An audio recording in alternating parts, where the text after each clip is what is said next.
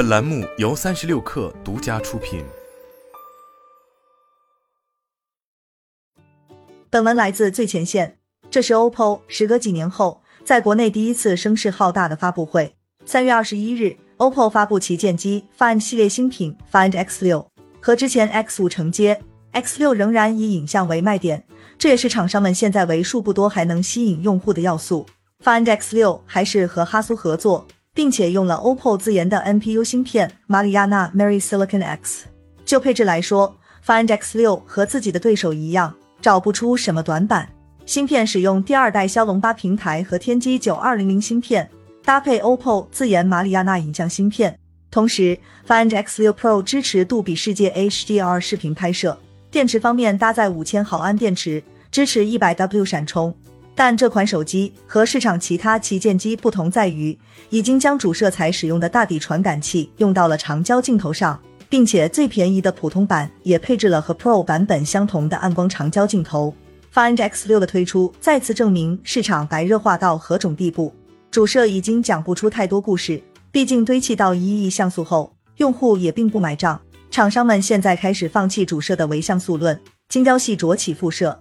小米幺二 Ultra 有潜望式长焦镜头，荣耀刚刚发布的 Magic 五超广角镜头像素到了五千万。华为即将推出的 P 六零也打算在长焦镜头上做文章。相比于主芯片迭代。影像的更新可能才会让用户有最直观、最明显的体验，这也是每个厂商无论是营销还是演示琢磨最多的部分。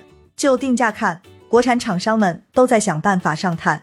Find X 六标准版价格到了四千五百元价位段，Pro 版本到了六千元价位段。